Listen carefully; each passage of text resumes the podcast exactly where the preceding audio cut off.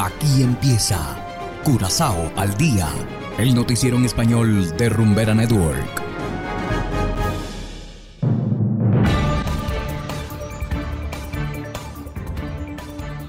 Muy buenas tardes, estimados oyentes de Rumbera Network 107.9 FM.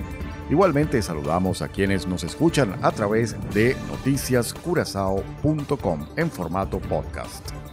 Hoy es lunes 4 de abril de 2022 y estos son los titulares. Avión de carga aterrizó de emergencia en aeropuerto Jato. Vuelven los vuelos regulares entre Trinidad y Curazao. Dos empresas venezolanas a un paso de operar la refinería. Y en internacionales, peligro nuclear en Ucrania bajo control, reporta Agencia de la ONU. Esto es Curazao al día con Ángel Van Delden.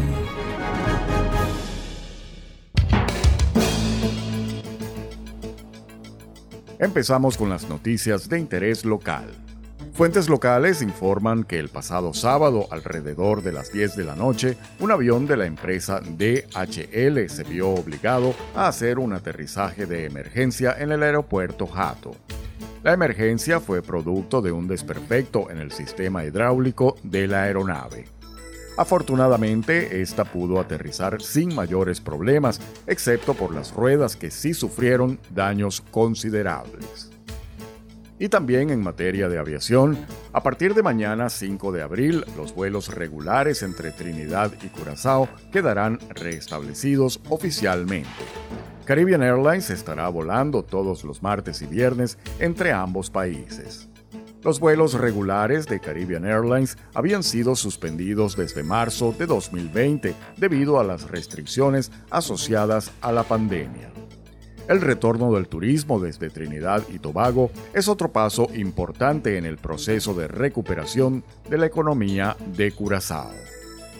Y pasamos ahora a la refinería. Según el portal Banca y Negocios, hay dos empresas venezolanas que, entre otras, estarían compitiendo para convertirse en los nuevos operadores de la refinería de Curazao.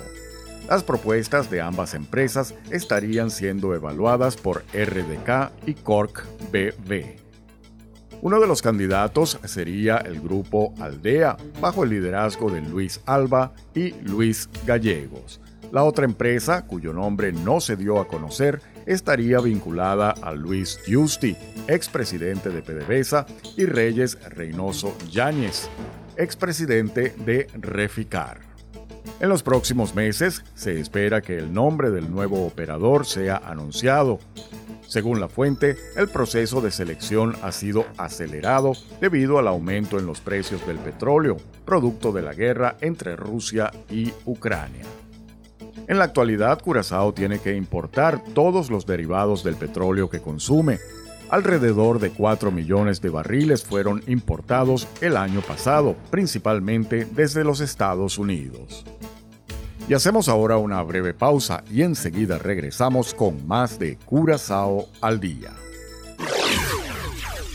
Este es el estilo único e inimitable del Caribe. Rumbera Network para darle rumba a tu vida. Rumbera Network Radio. Rumbera Network Radio. Dale rumba a tu vida con Rumbera. Rumbera no tiene rival, no tiene rival. Continuamos ahora en el ámbito internacional. La amenaza de un accidente nuclear ha mantenido en vilo al mundo después que las tropas rusas atacaran y tomaran plantas nucleares dentro de Ucrania. Celia Mendoza tiene los detalles del reporte del director del Organismo Internacional de Energía Atómica. Adelante.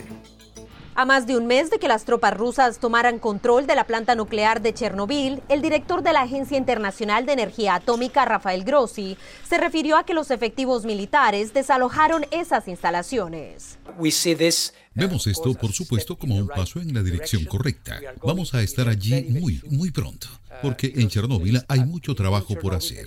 Las declaraciones de Rossi se dan tras su viaje a Ucrania y Rusia, donde habló con funcionarios gubernamentales. Rossi dijo que funcionarios diplomáticos ni nucleares de Rusia le dieron detalles de por qué las fuerzas rusas abandonaron Chernobyl.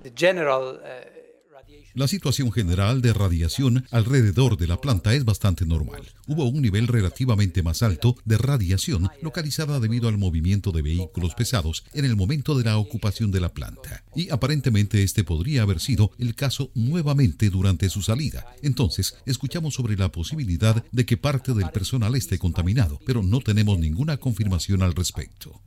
Mientras tanto, el embajador adjunto de Rusia ante la ONU, Dmitry Polyansky, continúa acusando a Estados Unidos. Las actividades biológicas militares de Estados Unidos en el territorio de Ucrania son una violación de la Convención de Armas Biológicas. La administración Biden ha alertado de la posibilidad de que Rusia use pretextos para lanzar un ataque químico o biológico en Ucrania en el contexto de la guerra que ha generado la peor crisis humanitaria en Europa desde la Segunda Guerra Mundial. El próximo martes, el Consejo de Seguridad de las Naciones Unidas se reunirá nuevamente bajo la presidencia del Reino Unido para abordar el tema de la guerra en Ucrania. Se espera que el secretario general Antonio Guterres sea quien entregue el reporte. Celia Mendoza, Voz de América, Naciones Unidas. Y de esta manera, estimados oyentes, llegamos al final de Curazao al Día. Están cordialmente invitados a descargar la aplicación Noticias Curazao, disponible totalmente gratis desde Google Play Store. Trabajamos para ustedes Saberio Ortega en el control técnico y ante los micrófonos Ángel Van Delden. Tengan todos una feliz tarde y será hasta la próxima.